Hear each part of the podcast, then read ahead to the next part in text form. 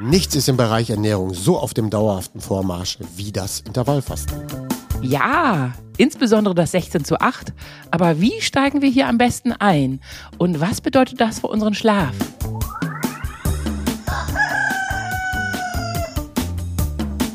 Die Schlafversteher.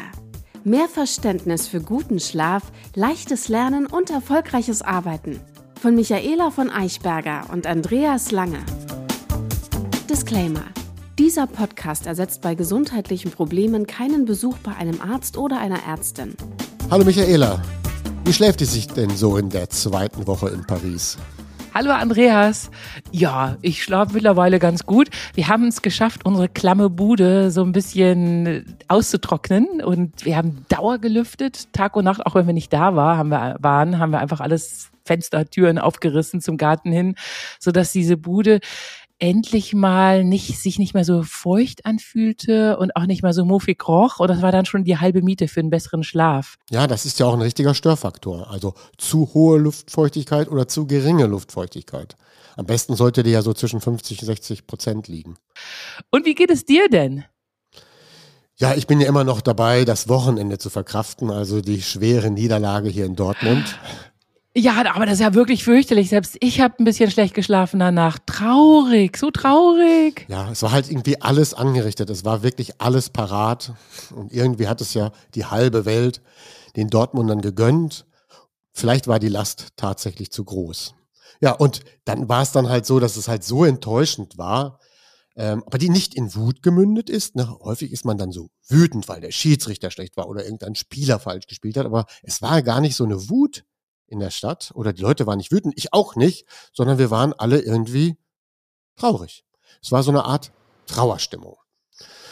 Und man kann mit Trauer tatsächlich besser schlafen als mit Wut. Ach, das ist ja interessant. Ja, ja, es war aber auch wirklich wahnsinnig traurig. Und besonders, dass Söder auch vorher diesen Satz gesagt hat. Das war ja fast irgendwie für die Spieler vielleicht so eine self-fulfilling prophecy. Total gemein. Das war gemein. Da gab es noch mehr so freche Maps, die was gesagt haben. Naja, ich glaube, äh, ich versuche da jetzt nicht mehr dran zu denken. Kommen wir zu den Fragen. Genau. Also, Isabel aus Magdeburg fragt, ihr habt das Thema Schichtdienst angesprochen. Wie muss man die gesundheitlichen Folgen einordnen, wenn man wieder nach zehn Jahren damit aufgehört hat? Also während der Jahre, wo man dann halt im Schichtdienst tätig ist, trägt man alle gesundheitlichen Folgen, die auch mehr oder weniger schlechte Schläfer haben. Ja, also die klassischen Konsequenzen. Schnelleres Altern, anfälliger für Volkskrankheiten und man hat auch, wenn man lange im Schichtdienst tätig ist, ein erhöhtes Demenzrisiko, weil in der Regel häufig der Tiefschlaf fehlt. Jetzt die Einordnung. Wenn man zehn Jahre Schichtdienst hinter sich hatte, dann gerät die innere Uhr so außer Takt, dass man rund drei bis sieben Jahre braucht, um nach dieser Zeit des Schichtdienstes wieder auf einen normalen Takt zurückzukommen. Ja, Drei bis sieben Jahre. Ja, genau. Das ist ja mega frustrierend. Der Durchschnitt ist fünf Jahre. Mit einem guten Training kann man das auf drei Jahre reduzieren. Und wenn man nichts tut, kann es bis zu sieben Jahre dauern, bis man wieder dann ein echter, guter, normaler Schläfer ist. Und deswegen ist es ja auch so wichtig. Das heißt, wenn man im Schichtdienst tätig ist, dann braucht es für die Früh-, Spät- und Nacht je Chronotyp wirklich einen individuellen guten Plan, wie man damit umgeht, damit die Folgen möglichst gering sind. Und wenn dann irgendwann mal die Zeit des Schichtdienstes aufhört, nach 10, 15, 20 Jahren, wann auch immer, dann ist es wichtig, dass man wieder zurück in einen normalen Takt kommt und das braucht auch wiederum je Chronotyp eine eigene Wiedereingliederung, so schlimm es wie es klingt. Ralf aus Iserlohn fragt, ich würde mich exakt als euren Finken bezeichnen. Ich schlafe gut von 23 Uhr bis 7 Uhr. Allerdings muss ich nicht eher aufstehen, sondern berufsbedingt komme ich nicht vor 1 Uhr zu Bett und schlafe trotzdem kaum länger als 7. Was kann ich tun? Ja, also wenn du dann nicht länger als 7 Uhr schlafen kannst, trotzdem, dass du so spät ins Bett gehst, dann scheinst du auch eben keine Eule zu sein, weil eine Eule könnte das etwas problemloser nachholen. Und hier so eine Art Reihenfolge, was du beachten solltest. Also wirklich die Nummer eins zu deiner Problemstellung ist, an den freien Tagen auf jeden Fall von 23 Uhr bis 7 Uhr schlafen. Du wirst ja irgendwelche freien Tage haben, um die Menge der Fehlstunden zu reduzieren. Ja, damit man wirklich mal ein paar Nächte hat, wo man wirklich ausreichend schläft. Die Nummer zwei ist, alles, was dich um 7 Uhr wecken könnte, also Licht, Geräusche, Schlafzimmer, was nicht gut ausgestattet ist oder was auch immer. Also alles, was dich wecken könnte, sollte absolut zur Perfektion aufgebaut sein, so dass du keinen externen Trigger bekommst, dass du um 7 Uhr vielleicht deswegen aufwachst. Ja, also wirklich ganz viel Mühe geben, was den Schlafraum angeht. Dann Nummer drei ist, es lohnt sich auf jeden Fall, das Wiedereinschlafen zu trainieren. Und dann speziell das Wiedereinschlafen um 7 Uhr. Das ist zwar eine Herausforderung, aber auch das kann man erlernen als jemand, der dann vielleicht nur ein Finken ist und keine äh, Lerche ist. Bei einer Lerche würde ich sagen, das wird kaum funktionieren nach 7 Uhr, aber für dich als Finken ist es wirklich in der Lage, kannst du das trainieren, dass das Wiedereinschlafen auch speziell nach 7 Uhr nochmal möglich ist. Dann wachst du halt um 7 Uhr auf, drehst dich nochmal um und schläfst dann nochmal ein, zwei Stunden. Und das letzte ist, die Nummer 4, und das passt halt vorrangig zu heute, ist, ähm, das 16 zu 8 zu erlernen. Auch wenn ich das noch nicht erklärt habe, das kommt ja gleich in der Folge. Denn, und hier ist auch mein Rat, das Frühstücken auszusetzen. Weil wenn wir das lernen, das Frühstücken auszusetzen, dann haben wir zwei Effekte. Das eine ist, die morgendliche Cortisolausschüttung erfolgt etwas später und das ist eben auch einer der Wachmacher um 7 Uhr. Und das nächste ist, das morgendliche Hungergefühl schiebt sich ebenso nach hinten. Und beides hilft, morgens länger zu schlafen. Gestern habe ich auch eine Französin kennengelernt, bei der wir eingeladen waren. Die hat das auch erzählt, dass sie es jeden Tag so macht, dass sie eigentlich gar nichts isst, bis abends, bis zum Dinner. Wahnsinn. Ja, das ist nochmal eine andere Technik. Ja, also sie ja. war ganz krass, aber auch mega schlank und gut aussehend. Wahnsinn. Das Thema der Woche. Intervallfasten. Definieren wir zuerst mal das Intervallfasten. Denn Intervall steht eben für das Wort, sag ich jetzt mal, zeitweiliges Fasten. Es geht dann darum, dass man eine Zeit lang nichts isst. Also eben alles das wegzulassen über einen definierten Zeitraum, was Insulin ausschüttet oder eben verdaut werden muss. Ja, das, und das ist eben dieser Zeitraum, ein Intervall, wo ich nichts zu mir nehme. Und das heißt aber auch, dass ich dazwischen keine, keinen Saft trinke, keine Softdrinks ähm, trinke, keine Snacks zu mir nehme, nicht ein paar kleine Nüsse nasche und eben auch keine Milch in den Kaffee tue. Genau, kein Cappuccino, das machen nämlich viele falsch. Und kein Cappuccino, weil das unterbricht dieses Intervall. Wie lange das Intervall ist, haben wir noch gar nicht drüber gesprochen. Es geht erstmal um ein Intervall, eine Zeit lang, wo ich nichts zu mir nehme, was verdaut werden muss. Und eben auch keine Cola Light, weil eine Cola Light ist auch nicht geeignet als Zwischenintervall Getränk. Nein. Nein, weil da sind wieder zu viele Stoffe drin, die schwierig zu verarbeiten sind und auch den Darm stören. Ja, also lasst die Cola Light weg. Ihr könnt einen Kaffee trinken, schwarz. Gar kein Problem.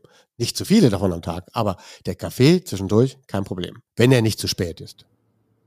Gut, und das ist erstmal so die, die allergrößte Grundregel. Zwischen den Mahlzeiten esse ich nichts und trinke nur Wasser. Ja? Und das ist quasi schon die allererste Stufe. Also die allererste Stufe überhaupt, was Fasten angeht, ist, lernt zwischen den Mahlzeiten nichts zu essen. Ich nenne das jetzt mal, das ist Mini-Fasten. Kein Snacking. Genau. Bevor man überhaupt dann über 16 zu 8, 5 zu 2 und alles, was es gibt, nachdenkt, ist das erstmal eine Stufe, die man erreichen muss. Und das sollte auch mindestens mal vier Wochen laufen. Ich habe eigentlich noch gar nicht den Plan aufgestellt, wie komme ich zu 16 zu 8. Aber das war erstmal so die Definition. Fasten ist, wenn ich eine Zeit lang nichts esse. So. Und das muss ich erstmal lernen. Und das kann ich erstmal ganz normal in den Alltag integrieren. Ich esse so wie immer, nur dazwischen nichts. So wie ich es gerade gesagt habe. Und das fällt ja manchen Menschen schon ganz schön schwer, weil sie immer irgendwie so eine Beschäftigungstherapie brauchen. Und dann flüchten sie sich ins Snacking, habe ich den Eindruck. Genau. Und wenn man das noch tut, braucht man sich ja über das 16 zu 8 gar nicht nachdenken.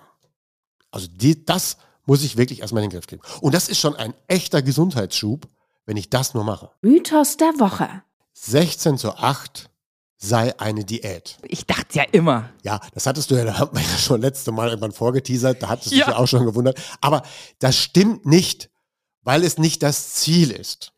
Ja, natürlich kann es sich wie eine Diät ein bisschen verhalten, aber das eigentliche Ziel von 16 zu 8 ist nicht das klassische Ziel einer Diät, wo ich als primäres Ziel ja das Abnehmen häufig habe. Und das nächste, was ich auch als bei einer klassischen Diät als Ziel habe, ist, dass ich bestimmte Nahrungsmittel weglasse. Das ist nicht das, was eigentlich 16 zu 8 erreichen will. Natürlich ist, wenn ich 16 zu 8 einführe, ist häufig der Effekt, dass man dann besser isst, weniger schnuppert und dadurch auch tatsächlich abnimmt. Aber es ist nicht der Grund, warum wir das machen. Der Grund, warum wir uns für 16 zu 8 entscheiden oder eine andere ähnliche Form ist, das ist die Autophagie. Genau, diese Reinigung der Zellen. Genau. Ich werde die auch nochmal gleich erklären. Aber nur jetzt an dieser Stelle ist, dass der Grund für 16 zu 8 ist die Autophagie auszulösen und ihr ein bisschen Zeit zu geben. Gleichzeitig kurbelt es ja auch die Fettverbrennung an und es hilft auch beim besseren Schlafen. Und es hat ganz viele Vorteile, wie wir gleich sehen werden. Das Kernkonzept ist aber, wir essen die gleiche Menge an Kalorien, verteilen sie nur auf einen kleineren Zeitraum. Das ist eigentlich 16 zu 8. Das heißt, es geht nicht darum, weniger zu essen, sondern das, was ich esse, verteile ich auf einen geringeren Zeitraum. Wenn ich jetzt zum Beispiel Sportler wäre, dann darf ich ja meine, meine Menge an Kalorien und Eiweiße nicht reduzieren, weil ich will ja gar nicht abnehmen. Ja? Es ist nur so, dass wenn ich auch abnehmen auch nicht schlecht fände, dann passiert das natürlich automatisch, weil ich esse dazwischen nicht mehr und ich esse insgesamt vielleicht nur noch drei Mahlzeiten am Anfang, dann nehme ich natürlich vielleicht auch ab. Aber das ist nicht der Ursprung des 16 zu 8. Also es ist keine Diät, weil wir die gleiche Menge auf einem geringeren Zeitraum angelegt essen. Wenn wir das gewusst hätten. Dann unterscheide ich auch nochmal an dieser Stelle das Heilfasten, was ja fünf bis zehn Tage dauern kann, häufig auch betreut ist oder in Kliniken angeboten wird oder von Ärzten angeboten wird, streng vom Intervallfasten. Ja, das Heilfasten hat seine eigenen Gründe, warum und warum nicht. Ist heute nicht das Thema. Wir reden ja vom Intervallfasten, weil das Intervallfasten auch gut für unseren Schlafrhythmus ist und weil es gut für eine kontinuierliche Gesundheitsentwicklung ist. Ja, mit dem Heilfasten will ich gewisse Probleme manchmal lösen oder ein Reset auslösen, was auch immer. Aber da, davon sprechen wir heute gar nicht. Wir wollen einen kontinuierlichen guten Rhythmus. Ich erinnere nochmal an die letzte Folge, wo es ja darum geht, einen guten Rhythmus zu finden. Das Intervallfasten hilft dass wir einen noch besseren Rhythmus etablieren können für unseren Schlaf. Und es beginnt eben, dass dieses Zwischenessen erstmal wegfällt. Und dieses Intervallfasten kann ja am Anfang mal so mit 12 zu 12 beginnen. Das heißt also 12 Stunden in der Nacht essen wir nicht und dann können wir wieder 12 Stunden am Tag essen. Dann haben wir irgendwann mal einen Übergang, der sich dann 14 zu 10 nennt. Und dann kommt irgendwann mal das echte 16 zu 8. Und da wollen wir uns auch gleich langsam annähern. Zur Übersicht halber gibt es ja noch das 5 zu 2, das kennst du auch, ne, oder? Ja, ja, das 5 zu 2 kenne ich auch. An zwei Tagen in der Woche isst man nur maximal 500 bis 600 Kalorien. Und an den anderen fünf Tagen? Ganz normal. Ganz normal. Außer, dass man eben auch das Snacking sein lässt, oder? Ja, auch wahrscheinlich, ja. Ich bin aber jetzt kein außerordentlicher Fan von 5 zu 2. Wenn man kein 16 zu 8 machen kann, kein 14 zu 10 oder 12 zu 12 und das Snacken auch nicht sein lassen kann und einfach nur an zwei Tagen mal Kalorien reduziert den Tag verbringen muss, dann ist das gut, das ist nämlich besser als nichts. Aber wenn man mich nach einer Empfehlung fragt, dann sage ich, arbeitet euch eher Richtung 1212, 1410, 168. Ich halte das für eine gesamtgestalterische Maßnahme für besser als 5 zu 2. Also ich habe eine Freundin, die hat massivst abgenommen mit 5 zu 2 und ist total begeistert davon. Das mag auch sein, aber wir reden hier auch vom besser schlafen. Ja, das stimmt. Also das war, also zum Abnehmen war äh, 5 zu 2 für sie wirklich toll. Und was ganz krass ist, als Einstieg hat sie mal so eine Art Heilfastenkur gemacht und da waren plötzlich alle ihre Schmerzen in ihren Gelenken weg. Dies, falls du irgendwann mal doch mal über sowas reden möchtest. Ja, auch. wir können auch gerne mal über Heilfasten sprechen und schlafen. Oder andersrum, wie schlafe ich denn dann eigentlich noch, wenn ich Heilfasten mache? Weil da haben die Leute dann ja mit Hungergefühlen zu kämpfen am Anfang. Oh weh. Und manchmal sind sie dann auch noch sehr euphorisiert sogar nach dem zweiten, dritten Tag und kommen dann wieder nicht in den Schlaf. Aber Heilfasten ist ein anderes Thema. Da geht es eben um die, um die Heilung von bestimmten Themen. Hier wollen wir etwas machen, was für unseren Schlafrhythmus gut ist und was für unsere generelle gesundheitliche Entwicklung von Vorteil ist und für unsere generelle Ernährung gut. Ja, verstehe. Und auch etwas, was man jeden Tag machen kann, was man bis zu seinem Lebensende jeden Tag machen kann, weil es einfach keine spezielle Diät ist, sondern einfach eine vernünftige Lebensform. Es ist nicht eine vernünftige Lebensform, das ist eigentlich schon gut ausgerückt, sondern es ist die natürliche Lebensform. Ja, genau.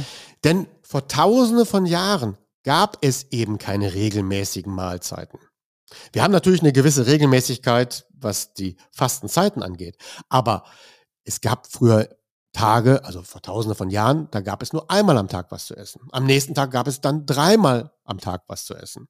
Dann wieder nur zweimal, einen Tag gar nicht. Das heißt, es war sehr unregelmäßig. Und darauf ist auch unser Organismus angelegt, was ich gleich noch sagen werde. Vor allen Dingen gibt es nämlich eins nicht, das hatte ich schon mal in einer Folge gesagt. Es gibt vor allen Dingen eins nicht. Das ist morgens aufstehen und direkt an den Kühlschrank.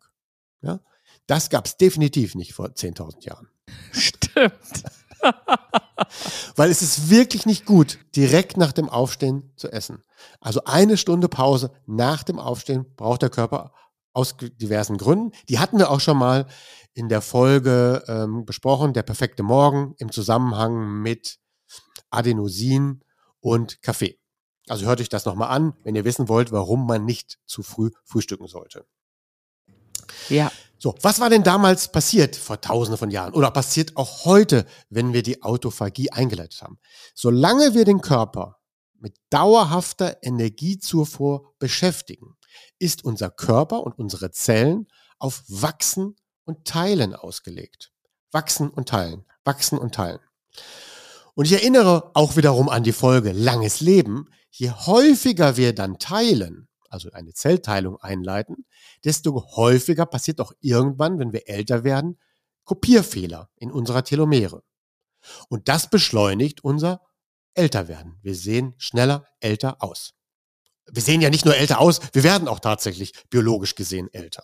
Ja, ja. Ich erinnere da an einen Versuch, den man mit Menschenaffen gemacht hat. Den einen hat man nur jeden zweiten Tag gefüttert und den anderen jeden Tag, wie es bei uns halt üblich ist. Und der, der jeden zweiten Tag gefüttert wurde, der sah aus, als wäre der Sohn des anderen. Er sah krass verjüngt aus.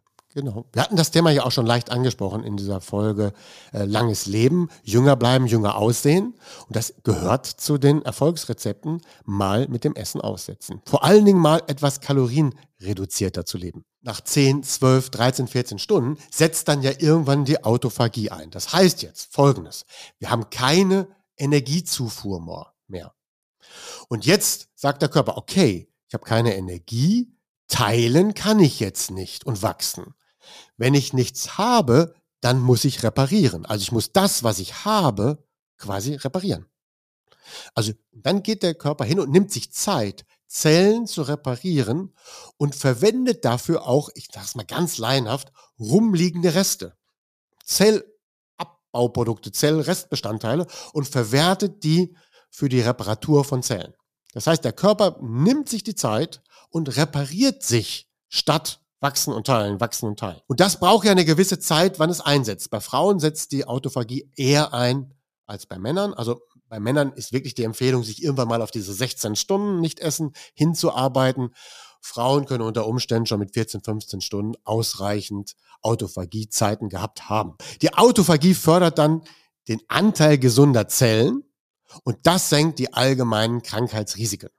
Und wenn jetzt nochmal das Thema Sport an der Stelle, wenn ich dazu in dieser Phase auch noch Sport betreibe, heizt sich die Autophagie natürlich noch weiter an. Ja? Ja, aber Achtung, äh, wenn ich noch sehr jung bin, dann kann ich das nicht extrem ausreizen. Und das nächste ist, wenn ich in dieser Zeit, ich mache das ja auch so, ich stehe ja morgens auf und gehe dann joggen, aber das ist kein Hit, Joggen. Ne? Es ist also kein Leistungsjoggen. Und ich mache dann auch nicht Krafttraining vor meiner Mittagsmahlzeit. Das heißt, wichtig ist, dass wenn ihr dann Sport macht, dann macht ihr eben nur leichten Ausdauersport. Spazieren gehen. Etwas, was nochmal so ein bisschen den Stoffwechsel antreibt und die Autophagie noch befeuert. Aber ihr geht nicht an die Leistungsgrenzen. Nicht in der Zeit, wo ihr quasi schon lange Zeit her nichts gegessen hat. Ihr befeuert noch ein bisschen Autophagie. Leistungssportler müssen, bevor sie quasi ihre erste echte Einheit angehen, tatsächlich dann auch irgendwann mal was essen. Es gibt eine Ausnahme, das sind Marathonläufer und Triathleten, die machen das dann tatsächlich, dass sie morgens ein vierstündiges Training einsetzen, dann so an die 80, 90 Prozent gerne auch schon mal gehen und sagen, ja, ich trainiere damit ja tatsächlich meinen Wettkampf, weil da kann ich ja auch nicht ständig essen. Und was ist eigentlich mit Kindern? Ich als Kind konnte nicht gut nicht frühstücken, aber es gibt auch Kinder, die sagen, nee, ich brauche morgens nichts. Ja, zu den Kindern komme ich gleich. Also ich würde bei Kindern eher vollkommen nach Gefühl gehen. Wenn das Kind morgens Hunger hat, soll es essen. Und wenn es keinen Hunger hat, soll es nicht essen. Einmal für Sie zusammengefasst. Also die Vorzüge von 16 zu 8 sind wirklich unglaublich. Ich liste sie gleich nochmal der Reihe nach alle auf. Aber Achtung! Das Konzept ist zwar spitze, aber es ist nicht unbedingt für jeden geeignet. Für wen es nicht geeignet ist, das listen wir gleich nochmal auf. Und wenn ihr dahin wollt, dann muss man sich da langsam hinarbeiten. Bitte keine radikale 16 zu 8 Umstellung. Außerdem reicht es ja auch, wenn ich an fünf Tagen in der Woche 16 zu 8 mache. Das müssen nicht unbedingt sieben Tage sein. Ja, also können schon mal beruhigen. Dann habe ich ja immer noch zwei Tage, wo ich vielleicht ganz normal lebe. Und an den anderen Tagen mache ich es. Es gibt auch so Zwischenkonzepte, aber wichtig ist, man muss sich dem langsam annähern. Und das erklären wir auch gleich. Aber bevor ich erkläre, wie es geht, das ist ja wieder eine Frage der Motivation, nochmal die Vorteile in einer Liste. Bessere Haut, weniger Entzündungen, Schonung der Bauchspeicheldrüse, einen besseren Insulinspiegel, Schutz vor Diabetes, Darmberuhigung, Darmbalance wird gestärkt, das Immunsystem verbessert sich, die Cholesterinwerte werden besser. Man generiert auch weniger Bauchfett. Man hat ja eben auch längere Fettverbrennungsphasen. Nach dem Mittagessen berichten die meisten, sind sie nicht mehr müde. Wenn sie denn dann mal Mittag essen, sind, werden sie gar nicht müde danach. Ähm, man braucht tatsächlich auch weniger Kaffee. Man schüttet auch morgens etwas weniger Cortisol aus. Wir haben einen geringeren Blutdruck. Und wir verspüren weniger Druck, unbedingt essen zu müssen.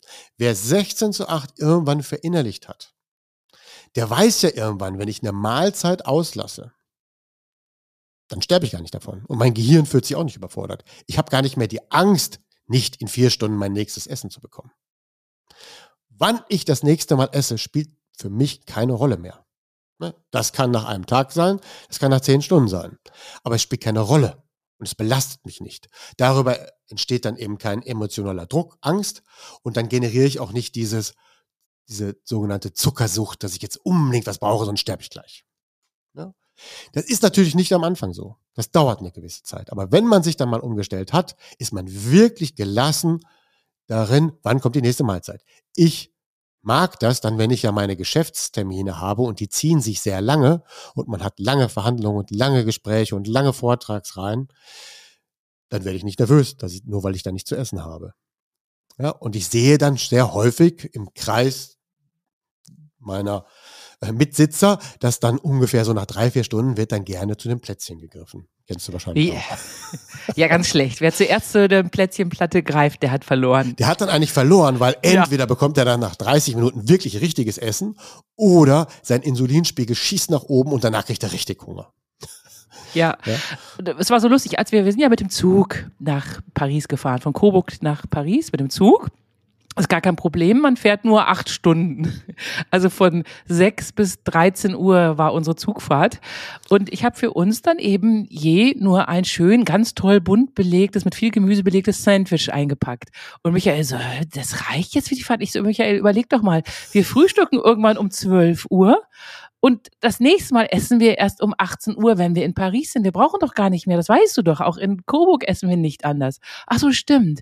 Und das ist eben das Praktische an 16 zu 8, dass man eben weiß, man frühstückt ein leckeres, buntes Frühstück und dann braucht man das nächste Mal erst um 18 Uhr wieder essen. Genau. Und rein theoretisch in den sechs Stunden Zugfahrt braucht man auch nichts. Aber manchmal ist es tatsächlich für das gute Gefühl. Meine Tochter, die letztens zurück nach Berlin gefahren ist, da hatten wir gerade Mittag gegessen, hat sie sich aber direkt nach dem Mittagessen Brote geschmiert für die Zugfahrt. Unsere Zugfahrt war acht Stunden. Das ist schon eine Hausnummer. Ja. Aber da haben wir, ich habe großes, toll belegtes Baguette für jeden von uns.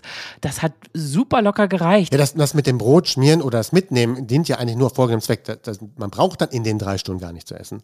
Aber das mitzuhaben ist nur eine Beruhigung, dass ich nicht in eine Hungersituation geraten könnte, wenn der Zug mal liegen bleibt, wenn er einen Umweg fährt, weil sie hatte die Erfahrung gemacht, auf dem Hinweg gab es, glaube ich, vier Stunden Umweg. Ach du Schreck. So, und dann weiß man dann, okay, das sind jetzt am Ende sieben Stunden, dann könnte ich in eine Hungersituation geraten, nehme ich mir was zur Beruhigung mit, kann ich sie auch später erst essen.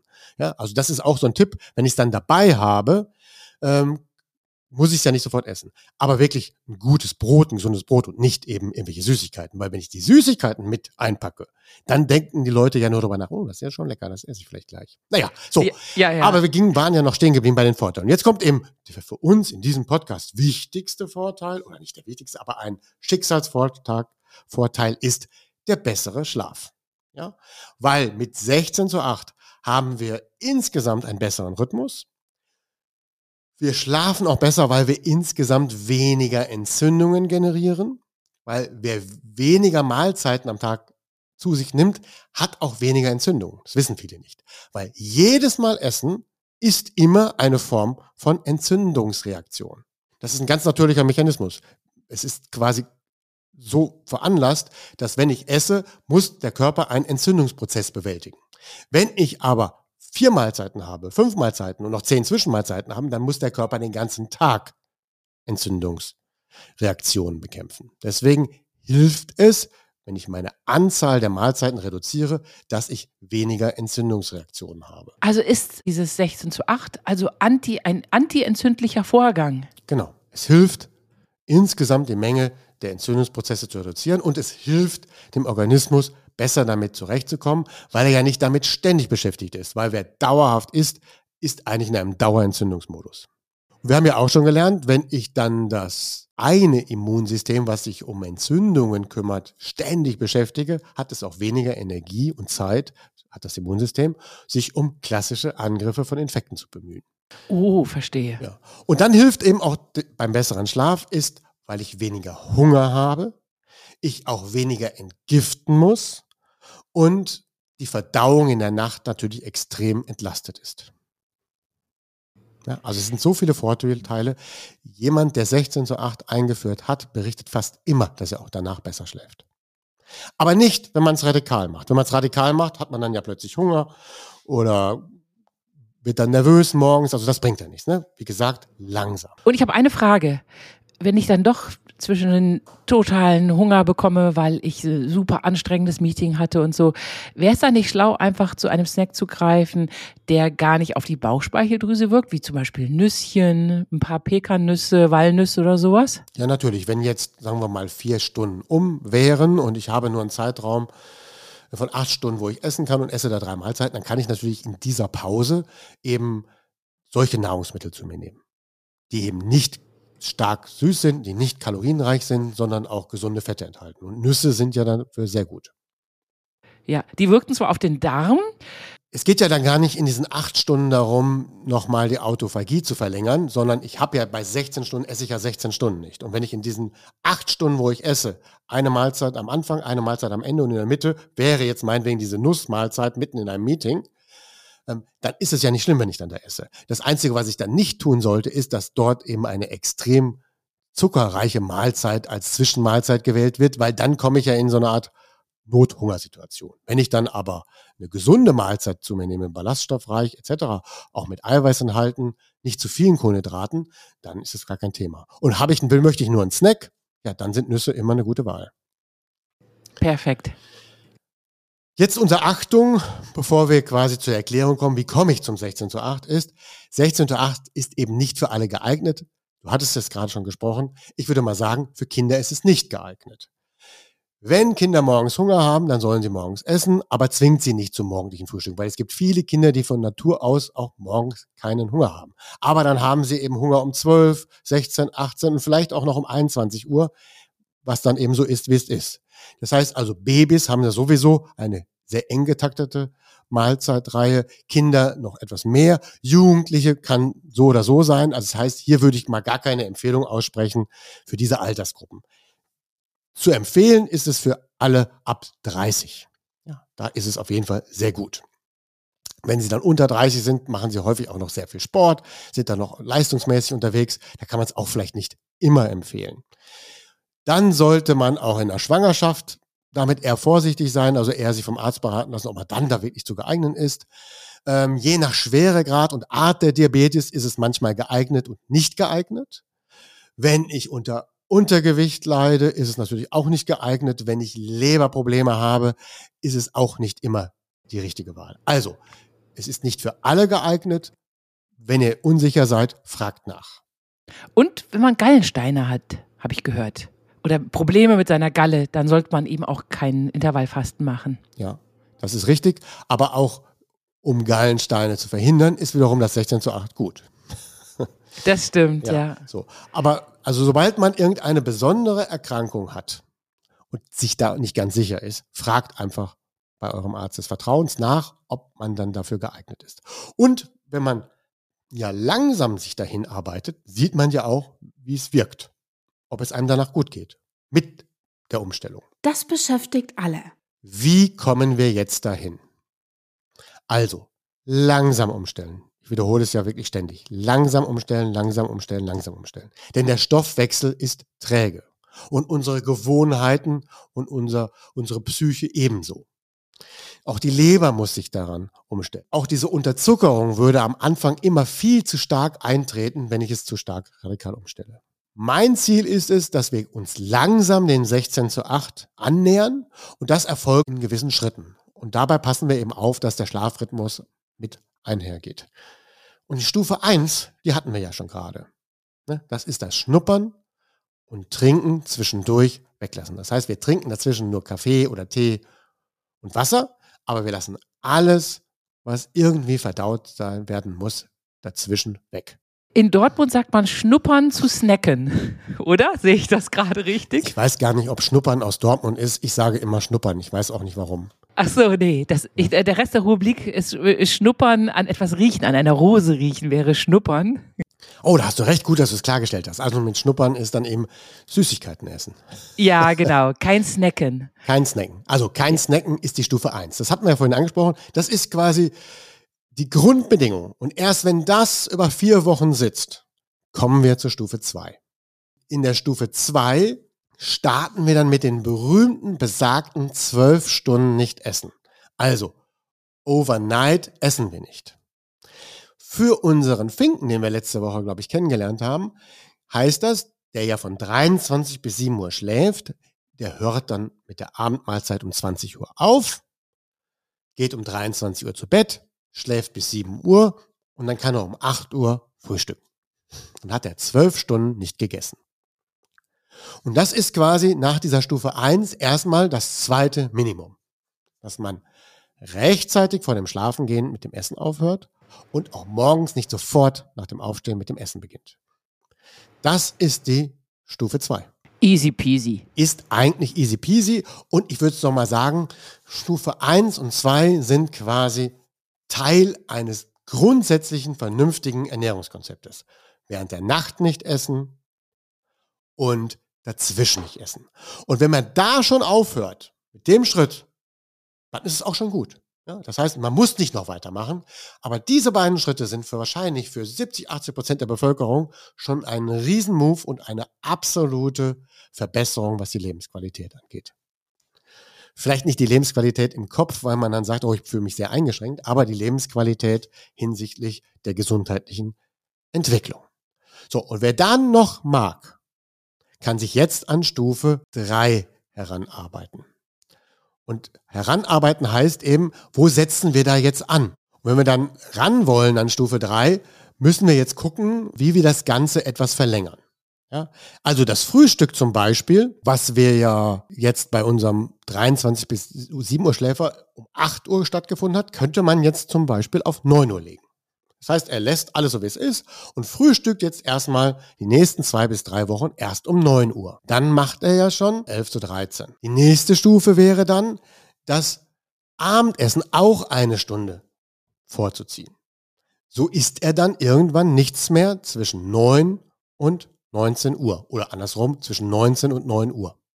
Das sind dann ja schon 14 Stunden. Also wirklich ausgehend von den, dem 23 Uhr bis Siebenschläfer, der von 20 bis 8 Uhr nichts gegessen hat, packt einfach nur eine Stunde abends davor und packt auch eine Stunde länger morgens. Ich sag mal, der Move ist dann ja nicht riesengroß. Der kann das auch in zwei Schritten machen. Ja, gut zu schaffen. Ja, so, das doch, klingt doch einfach. Ich esse dann einfach nicht zwischen 19 Uhr und 9 Uhr. Und jetzt, wenn wir das geschafft haben, jetzt kommt zum allerersten Mal die große Vorbereitung. Jetzt muss ich mich entscheiden, wo will ich hin? Möchte ich gerne das Frühstück generell eliminieren? Möchte ich eher das Abendessen eliminieren?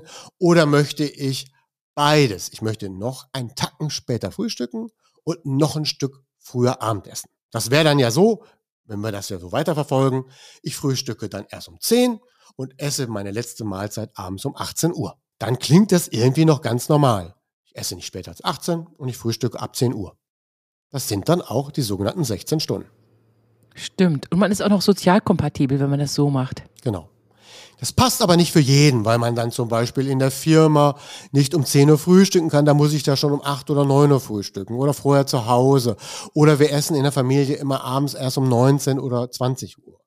Wenn solche Argumente dafür sprechen, das gilt bei mir genauso. Das heißt, ich habe eher gemeinsame Mahlzeiten eher später und für mich ist es problemlos, morgens nicht zu essen. Und es passt auch morgens nicht in meinen Alltag, um 10 Uhr zu frühstücken. Deswegen habe ich mich dafür entschieden, das Frühstück ausfallen zu lassen. Das heißt dann eigentlich nichts anderes, als dass sich das die nächste Stufe dahin entwickelt, das nimmt dann, wo ich ja dann schon um 10 Uhr nicht mehr gefrühstückt habe, ich dann nochmal zwei Schritte mache Richtung 12 Uhr. Ja, dann rufe ich das von 10, 11, 12.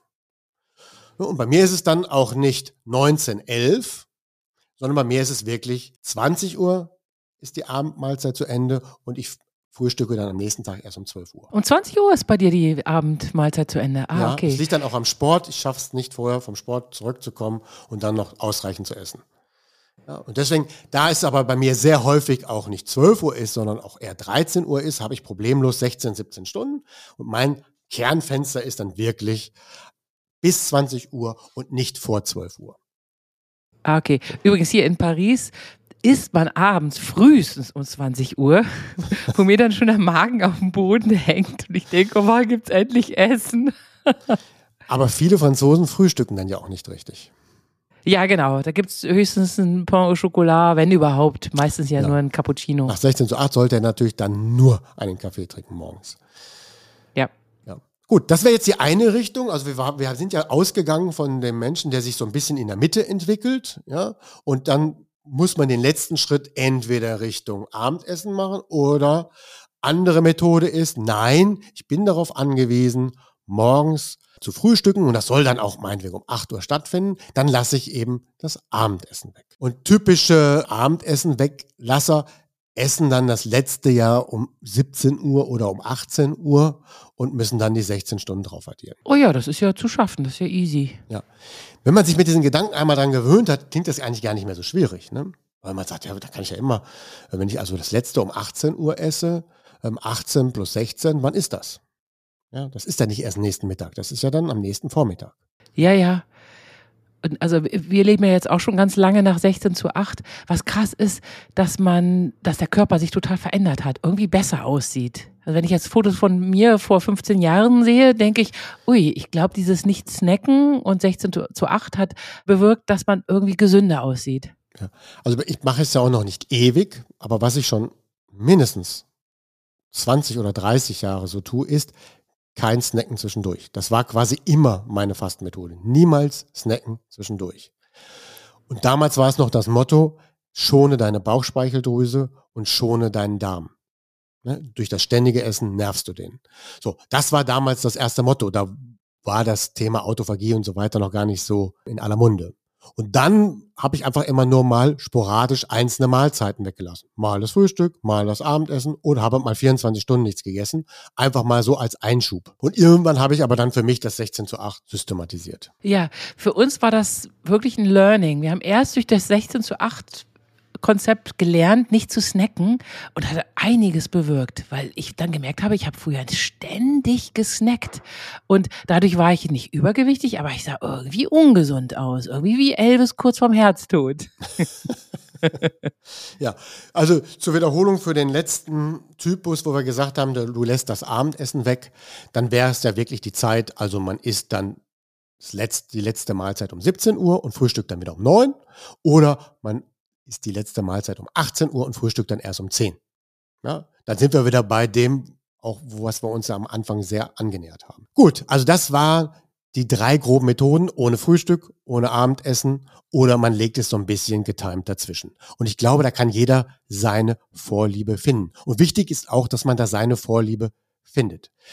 Gibt es eine Präferenz, was Richtung, was, was die Gesundheit angeht, dann ist es schon gut, mindestens zwei Stunden nach dem Ausstehen das Frühstück nicht stattfinden zu lassen. Das heißt also, egal was ihr von Rhythmus baut, müsst ihr um 6 Uhr aufstehen, Frühstück nicht vor acht und baut danach den Rhythmus, müsst ihr, steht ihr um acht Uhr auf, frühstückt nicht vor zehn und baut danach euren Rhythmus. Das heißt also, beim Frühstücken ist es wirklich so, gibt dem Körper diese ersten zwei Stunden Zeit. Ist das wirklich euer Ernst? Ja, und die, die letzte Stufe, wenn man es dann mal so nimmt, dann Stufe vier, also Stufe drei war ja jetzt quasi diese komplette Umsetzung und bei der letzten Stufe vier heißt das, dass wir das 16 zu 8 auch jetzt wirklich mal etabliert haben und wir immer noch dabei sind, mit drei Mahlzeiten am Tag zu essen. Aber auch drei Mahlzeiten können manchmal sehr eng sein, weil wenn man ein Fenster von acht Stunden hat und man isst dann um 12 Uhr, 16 Uhr und 20 Uhr und rechnet die Essenszeiten dazwischen, dann ist das dann dazwischen manchmal nur drei Stunden. Deswegen auch die Empfehlung irgendwann, dass man an manchen Tagen das wirklich auch nur mit zwei Mahlzeiten macht. Die gleiche Kalorienmenge, aber eben nur mit zwei Mahlzeiten statt mit drei Mahlzeiten. Genau, das ist unser Konzept. Wir machen nur zwei Mahlzeiten. Ja. Aber nicht am Anfang, das ist eine Überforderung. Habt ihr euch an 16 zu 8 gewöhnt, könnt ihr euch irgendwann mal umstellen, an einigen Tagen nur zwei Mahlzeiten zu essen. Und ich wiederhole es nochmal an der Stelle. Ihr müsst nicht sieben Tage die Woche 16 zu 8 machen. Ich mache das, kein Problem für mich. Aber wenn ihr es an fünf Tagen in der Woche schafft, dann ist es gut.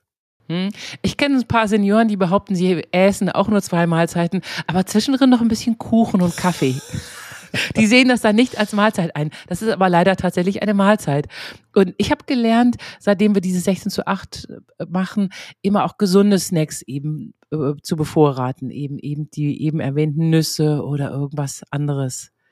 Ja, das ist auch gut. Sowas habe ich. habe immer eine Packung Cashewkerne tatsächlich in meiner Arbeitstasche, dass wenn es mal wirklich hart auf hart kommen sollte in Meetings oder in Pausen und es gibt dort nichts Gutes für mich, dann esse ich dann wirklich auch Nüsse oder Cashewkerne. Ja, ja, hat Michael auch. Michael hat immer seine Notnüsschen, die hat er sogar im Auto. Obwohl wir sehr wenig Auto fahren, aber da ist immer eine Packung Nüsse. Unser Tipp der Woche. Nach einer oder mit einer erfolgreichen Umstellung natürlich. Also morgens viel trinken. Wir haben es ja schon tausendmal gesagt, aber wirklich zu 16 zu 8 gehört, dass wir natürlich zwischendurch auch schon mal was trinken, aber wirklich morgens nach dem Aufstehen trinkt dort wirklich einen halben bis einen Liter ist schon angesagt nach dem Aufstehen. So viel? Ja, ja. Ist ganz wichtig. Auch für das, gerade für das 16 zu 8 ist, weil ähm, auch für die Entgiftung, weil wir haben ja in der ganzen Nacht nichts zu uns genommen. Wir haben auch etwas geschwitzt, vielleicht und ausgedünstet sind wir in der Nacht. Morgens sollte man mindestens einen halben Liter direkt nach dem Aufstehen trinken. Besser ist noch 0,75 oder sogar ein Liter. Und du schwörst ja auf Wasser ohne Kohlensäure. Richtig, Wasser ohne Kohlensäure. Ohne das jetzt auszuführen, warum? Okay. Also morgens viel trinken. Ich mache so, dass ich einen Liter Wasser trinke und dann dazu noch einen halben Ingwer-Tee mit ganz wenig Ingwer drin und einen Minispritz Zitrone. Das nächste ist, wenn wir dann weniger Mahlzeiten zu uns nehmen, haben wir auch weniger Gelegenheiten, Nährstoffe zu uns zu nehmen. Also lohnt es sich, dass ich in den weniger stattfindenden Mahlzeiten auch ausreichend Nährstoffe hineinzupacken. Gerade für Sportler. Ja, die brauchen dann ja gute Kohlenhydrate und gute Eiweiße, damit sie ausreichend ihre Muskeln versorgen können. Nächste ist, bleibt flexibel. Ja, also macht euch keinen Druck. Ja, ich mache ja, wie ich erzählt habe, 20 zu 12. Dann kann es aber schon mal sein, dass ich an einem Tag doch um 11 Uhr essen muss, weil danach wirklich nichts mehr geht. Also esse ich dann um 11. Dann gibt es den nächsten Tag, da passt es um 12 Uhr nicht, dann warte ich, bis der Termin zu Ende ist, dann esse ich erst um 14 Uhr. Dann habe ich halt 18 Stunden gemacht. Also da, da mache ich mir dann eben keinen Kopf, bleibe ich ganz locker. Genauso gut, so wie ich in der Woche mein 20 zu 12 mache, mache ich gerne am Wochenende eher von 18 bis 10 Uhr. Weil man am Wochenende vielleicht gemeinsam frühstückt und das findet dann vielleicht schon um 10 Uhr oder 11 Uhr statt. Dafür findet aber auch am Wochenende vielleicht die gemeinsame Abendmahlzeit viel eher statt. Und dann wird aus meinem Rhythmus 2012 Woche am Wochenende 1810. Ja, nichts dogmatisch machen und man soll ja auch noch sozialkompatibel sein. Genau. Ich finde, die Leute, die dann plötzlich über Leichen gehen und alle Menschen um sich herum ignorieren, nur um dogmatisch an ihrem Ernährungskonzept festzuhalten, grauenhaft. Ja. Auf keinen Fall so. Nicht dogmatisch und eben langsam. Und wenn ihr irgendwann mal an eine Stelle ankommt und sagt, hey, ähm, mit 14 zu 10, das ist für mich ausreichend, ich fühle mich schon so wohl und ich kann auch nicht mehr, dann macht der Him halt nur 14 zu 10. Und wenn ihr nach 12 zu 12 stoppt, dann ist auch gut. Ja? Weil, wie gesagt, 12 zu 12 und die Zwischenmahlzeiten weg ist schon ein riesenguter Schritt. Und wer dann 16 zu 8 schafft, Gratulation, der hat es dann vielleicht irgendwo geschafft, sowas zu integrieren, aber es ist kein Muss. Wichtig ist auch noch, hört auf jeden Fall nochmal die Folge Der perfekte Morgen und der perfekte Abend, ohne dass ich jetzt die Folgennummer noch auswendig weiß. Und für den Ausdauersportler ist, macht gerne morgens noch eine Ausdauersporteinheit dazu, weil ihr seid dann schon mitten in der Fettverbrennung und dann ist es ein sehr leichtes Training für die Konditionsgewinnung und für die Fettverbrennung, wenn ihr dann morgens einen leichten Lauf macht, noch vor dem Essen. Ja, das waren so die allerwichtigsten Dinge. Wir haben jetzt eigentlich auch gar nicht mehr die, super Tipps der Woche, weil die ganze Folge war mehr oder weniger eine Erklärung, wie komme ich dahin und warum ist das so gut, das 16 zu 8. Jetzt wünsche ich dir oder kann ich dir gar keine erfolgreiche Umsetzung wünschen, weil das machst du schon längst. Ja, ja, wir machen das schon so lange. Eine allerletzte Frage hätte ich noch. Ja. Michael kriegt ab und zu mitten in dieser Essenspause Hunger auf Fischfilet. Und das ist eine einzige Sünde, die er ab und zu macht. Wenn wir ja eine 16 Stunden Pause machen, dann essen wir ja in den 16 Stunden nichts. Da spielt es keine Rolle. Da pa- packe ich keine Nüsse rein, kein Fischfilet und auch keinen Saft. Also in der Zeit, wo ich nichts zu mir nehme, nehme ich nichts zu mir. Übrigens, noch eine weitere Frage, der letzte.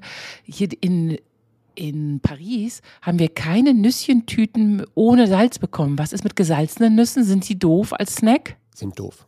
Echt? Ja, oh und- nein. Und sind ja auch häufig geröstet. ja, genau. Und geröstet ist nicht gut? Nein. Warum?